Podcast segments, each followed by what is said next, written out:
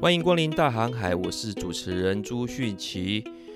今天呢，我来谈一个大家一定都去过的餐厅——麦当劳。最近呢、我又看了一部电影，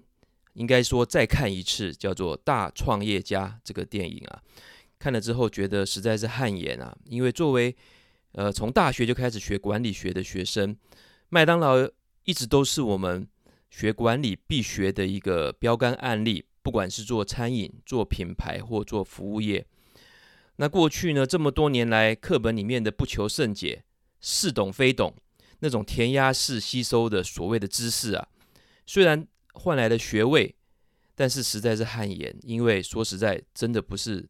彻底的懂。那看完这部很好的电影之后，真正能够感受麦当劳的伟大，他们在餐饮界的创新。今天就让我来讲一讲这个故事。呃，事业不顺利的奶昔推销员有一个叫克洛克的这个人啊，他发现呢，呃，某加州啊某家小店居然一口气订了六台奶昔机，他其实打拼了很久，连一两台都卖不出去吼，更不要说一家小店居然订了六台奶昔机，所以他非常非常的吃惊，就开了很长一段路哈，就是开了美国著名的六十六号公路，大老远的去拜访这家。呃，很意外的公司啊，这家公司叫做麦当劳。他就看到之后惊为天人呢。怎么说呢？他发现麦当劳兄弟哈开设的这个餐厅居然大排长龙，呃，但是呢速度奇快。大排长龙是什么意思呢？就是过去当时的那个餐厅啊，就分两种，一种是进去坐着点餐啊，然后等等服务员来送餐的这种餐厅。另外一种呢，在一九五零年代是流行一种叫做汽车餐厅，就是你把车停在很大的停车场，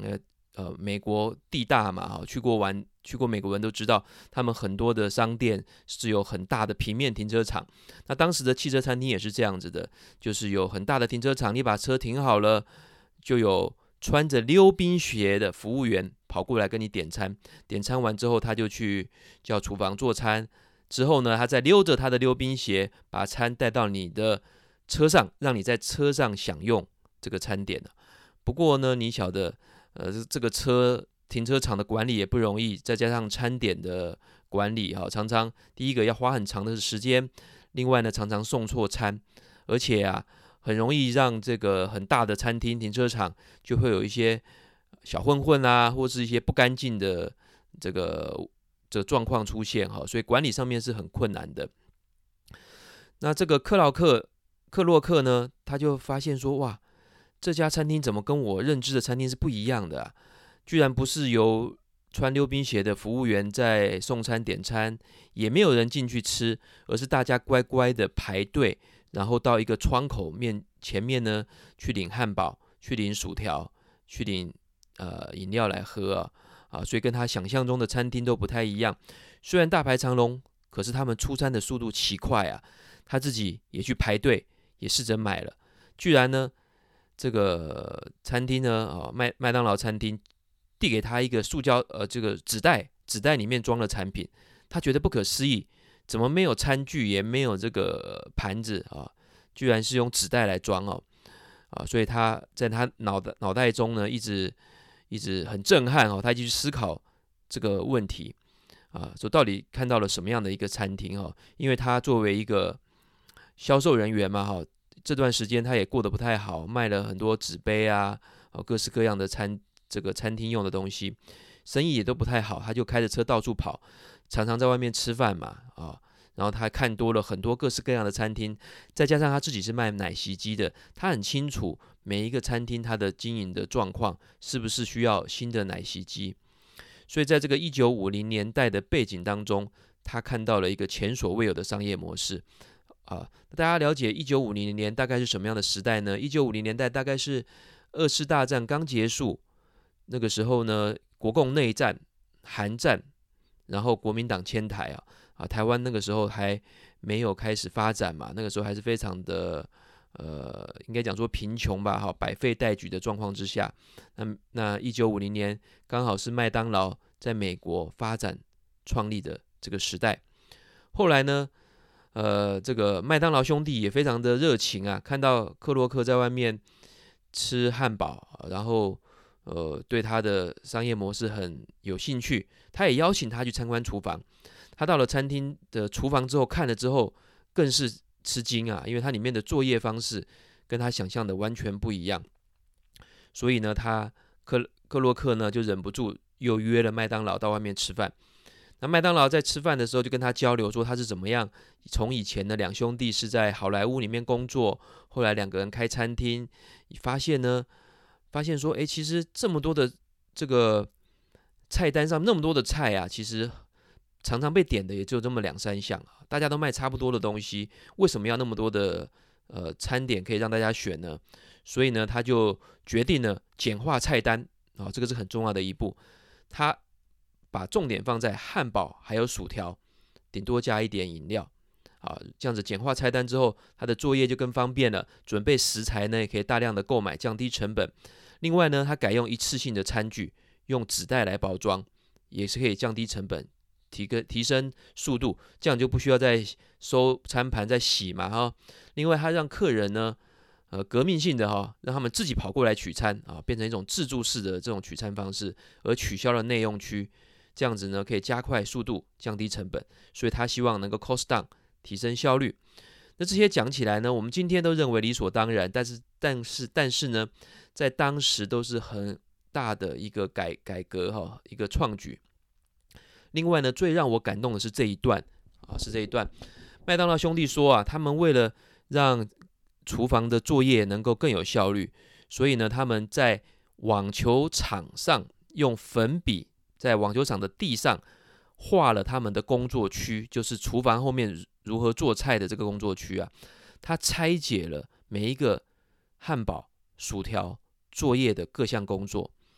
让厨房人员呢站在这个网球场场上模拟，他就是煎汉堡的，他就是煎那个牛肉的，他就是炸薯条的，他就是切生菜的。它就是装饮料的，大家各司其职，怎么样在里面左左右开工啊？怎么样去切菜，然后递给下一个呃同仁，然后再啊、把汉堡的上一上一片面包，下一片面包中间夹着两片的黄瓜啊，两片的这个呃叫做番茄，加上牛肉啊，怎么样递送能够更有快、更快、快速、更有效率？看起来呢，就像是一个流水线的工作。啊，他们如何模拟出这个工作流程？然后呢，啊，模拟好之后再去请厨请这个师傅呢，帮他们重新打造、定制这个餐具、厨具，然后再用他们的数据化管理，薯条该炸多久，维持它的脆度；汉堡该煎多久？好，那这个马铃薯该用什么样的马铃薯？整套的流程呢，叫做 Speedy System，就是快速做餐流程。快速做餐的系统，这个就是麦当劳成功的核心。过去从来没有餐厅用这种方式来工作，就像是当年的福特汽车的 T 型车的流水线的工厂的作业方式。好，怎么样把三十分钟的做餐的时间缩短成三十秒就可以出餐？而网球场上多个后台员工在切菜、烧烤、炸薯条。包装的模拟动作，在小小的厨房当中，他们彼此摩肩擦踵啊，交互啊，合作的这种动作，就像是麦当劳厨房里的芭蕾舞。麦当劳厨房里的芭蕾舞，他们还借了一个梯子啊，让麦当劳兄弟爬上去看每个同仁在网球场上工作的这个流程。这个幕这一幕呢，我就真的非常非常的感动，我就真的了解到。麦当劳的伟大之处，他们现在所有的肯德基、所有的海底捞、所有的这些连锁啊，包含八方云集啊、四海游龙这些连锁餐厅，他们流水线工作、分工合作的概念，完全都是来自这个大创业家里面描述的麦当劳在距今应该是七十年前所发明的这种工作的一种方式。好。而刚开始呢，他们用这种方式去销售汉堡、薯条，美国人是不买单的，因为他们没有看过，甚至他们大为生气的说：“居然要我离开我的车子啊，这是怎么一回事啊？”啊，所以刚开始生意也很不好。后来呢，麦当劳兄弟就透过各种的促销宣传，慢慢的教育消费者。后来他们发现啊，这个麦当劳的汉堡实在便宜，一个只要十五分美元哈，当时是非常非常便宜的哈。各位如果有机会去玩，在加州的六十六号公路的这个旁边就有一个它的博物馆，而他们上面还有当时的 logo 哈，不是现在的这个金拱门哦，是麦当劳兄弟当时用的一个白色的厨师穿的红色的衣服。啊，这个上面还有个标志，就是十五美分一个汉堡，就是七十多七八十年前他们创这个公司的汉堡的这个价格啊，啊，这实在是非常的便宜，而且等待的时间其实是很短的，自己下车走几步就可以买到这个餐点，回家在餐在回家或是在路旁或是在车上就直接享用哦，这是一个前所未有的感受。那美国人呢，开始渐渐喜欢这样子商业模式，所以他的生意呢可以说是非常非常的好啊，全美就顿时的轰动了。那克洛克作为一个非常有商业头脑的人，当时呢麦当劳兄弟只在加州开了五家的呃分店啊，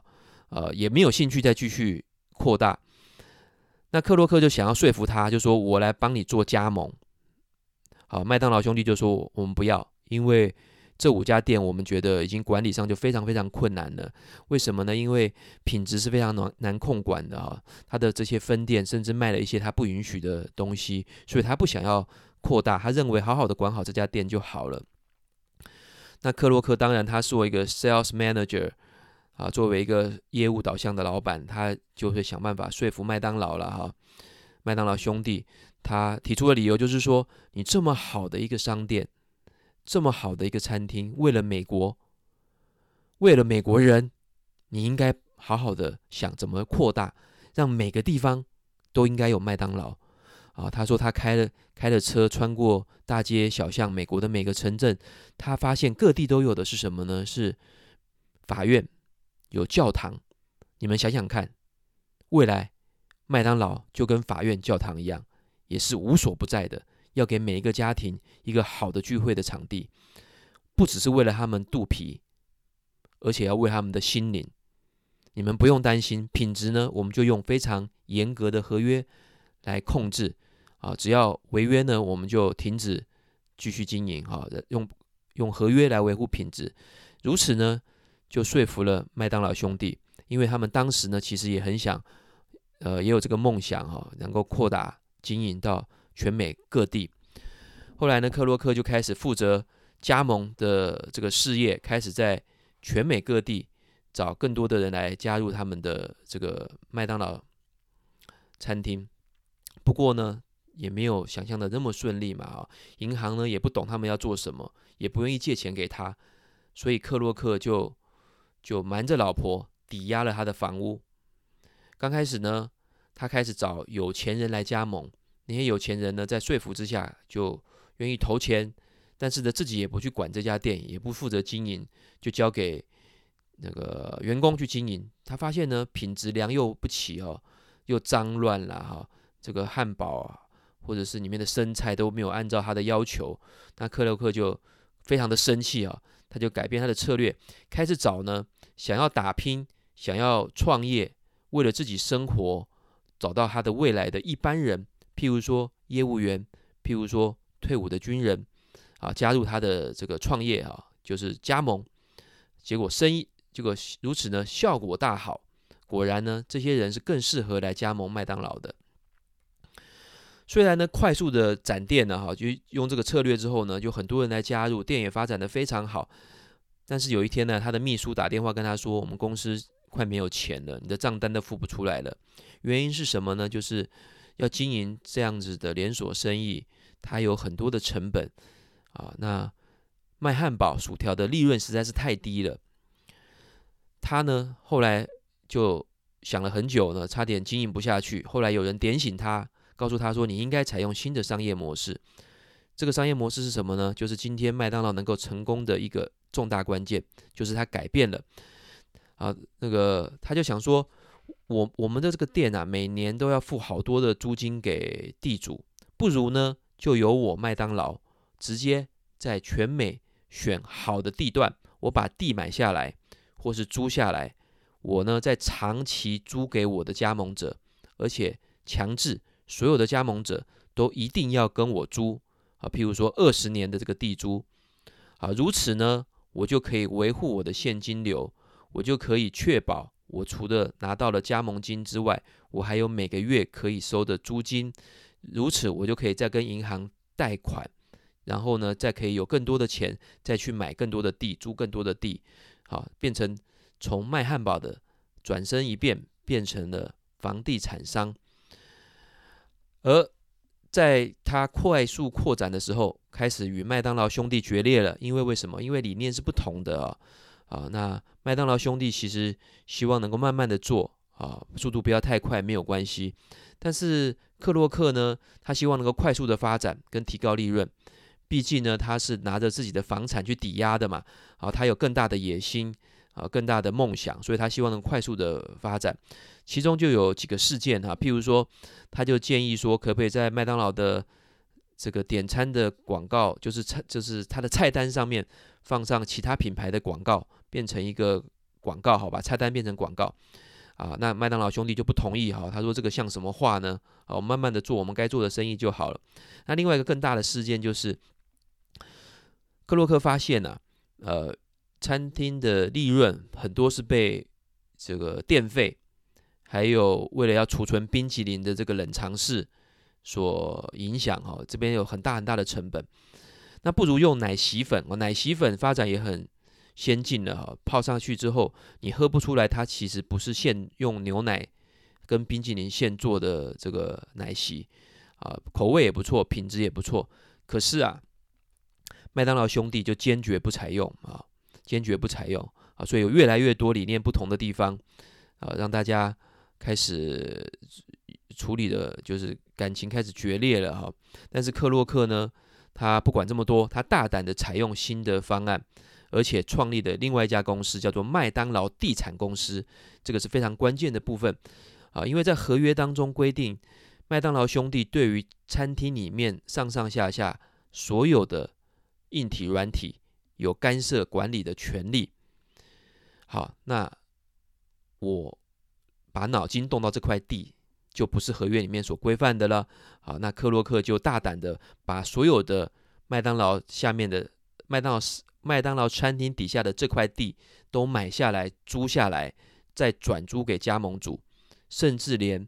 麦当劳兄弟他们自己租的他们这家原始创始店的这块地都被他租下来，然后再转租给麦当劳兄弟。好，彼此就撕破脸了。最后，透过一连串的法律手段，克洛克也出了大笔的钱，就给麦当劳兄弟，然后他就取得了所有的呃商标，还有麦当劳的这个事业啊。好，那最后麦当劳兄弟也被迫搬离了自己的这个商店，哈，最后也没有成功，哈。虽然拿到大笔的这个资金，就呃大家大众之下了解的。创办人呢，就变成了克洛克，他就是带带领着麦当劳进攻全美市场，享誉国际，啊，真正的创办人啊。不过，麦当劳兄弟才是最原始的这个事业的发明者。而根据麦当劳年报，二零一九年呢，全世界有三点九万间餐厅，透过加盟的呢，超过百分之九十三。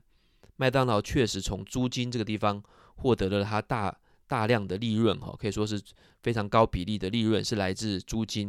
啊，所以有些人就说呢，麦当劳其实是一个房地产公司。那这个让人很感动的电影呢，我这边就有一些结论跟大家分享一下。第一个呢，就是你现在所看到的一切啊，不应该视为理所当然。很多东西都是前人打拼出来的，譬如说现在的企业如何运作、如何分工，我们看到的法律。还有人权啊，人有投票权，人是公平的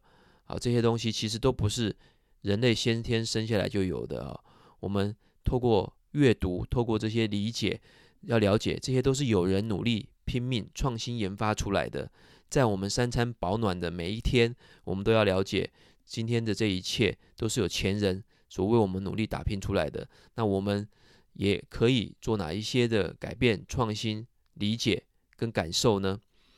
第二个，为什么说很多餐饮业的人创业都不容易成功？哈，我们看到那个街道上面的看餐厅开开关关的，为什么？麦当劳的故事七十年前就告诉你了，房地产其实是比卖汉堡更好赚的。为什么你现在才知道呢？第三个，我们说麦当劳就是一个房地产商，其实也不公平的，因为麦当劳呢，它对于产品的研发、品牌的推广、管理、管理能力，而且他自己能够带流量，而且能够带领周边的房价上涨。任何一个地方只要开了麦当劳，大家都很高兴，它带来人流，带来商圈的繁荣。所以呢，你说他把房地产再租给他的加盟者，那也是公平的啊。我们那么努力的把这个地方的生意带起来，万一五年、十年之后，原本的房东突然瞒天喊价，那我努力的一切不就打水漂了吗？所以麦当劳这个商业模式也不是不合理的，是非常合理的。好，所以它这个巧妙的商业模式能够达到多方受益。台湾也受到了麦当劳的影响，哈，我们的餐饮业啊，也可以说是呃。获得非常非常多的这个管理的知识，从麦当劳上面可以说是我们学习的一个圣殿，哈，一个殿堂。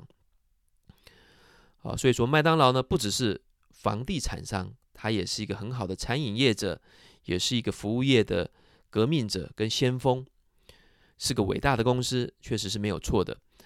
第四个商业模式呢，对于扩大经营的帮助，哈，如果当初的麦当劳兄弟没有遇到克洛克，他可能。就是在当地开个三五家小店，就这么埋没了啊！那我们今天也不会有麦当劳这个伟大的这个公司。所以呢，台湾的餐饮业东西很好吃，但是能够扩大全球经营的呢，其实可以说是少之又少。只有一些少数的奶茶店、鼎泰丰或是王品集团有到大陆、东南亚去发展之外，其实呢，台湾的餐饮业如何能够标准化，如何学习麦当劳，透过专业化的管理，还有商业模式的变化。才能够到全世界的去发展，而这个部分呢，就是要靠知识还有商业案例。第五个，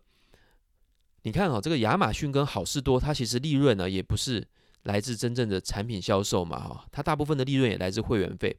而麦当劳呢是来自房租，所以我们眼前看到的这一切呢，也许真正的不是不是真正的一切哈。而我们又过透过这个商业模式的分析，是可以帮助你的啊。那商业模式的工具，我在上一集的 EP 有介绍过了哈，大家可以回复回去再看一看啊。上一集我在讲，呃，用商业模式画布这个工具分析特斯拉啊，也是非常有趣的哈，给大家参考。第六个呢，我的感想是哈，很很好玩的是，星巴克的老板也是销售经理出身啊，而且他们发展的故事几乎跟麦当劳呢如出一辙。所以做业务员、做销售人员其实是好的工作，你可以接触到非常多的人，而你的眼界、你的格局，还有你的能力，呈现风险的能力，就可以造作造就出伟大的企业家。好像我懂得很多，但是呢，我胆子小啊，我希望能够有安稳的工作，所以我就只能当当教授，做做研究，在这边讲讲故事啊。如果我的脑袋，啊，里面再按再改一下我的 D 我我的 DNA 的话，也许我的胆子更大，我就是一个创业家了。今天分享到这，好，再补充一句，我好好喜欢这样的电影哈，就是有趣好看，而且跟我们可以告诉我一些知识，告诉我一些历史故事。如果有这样子好的电影的话，也请你推荐给我。分享到这，下次再见。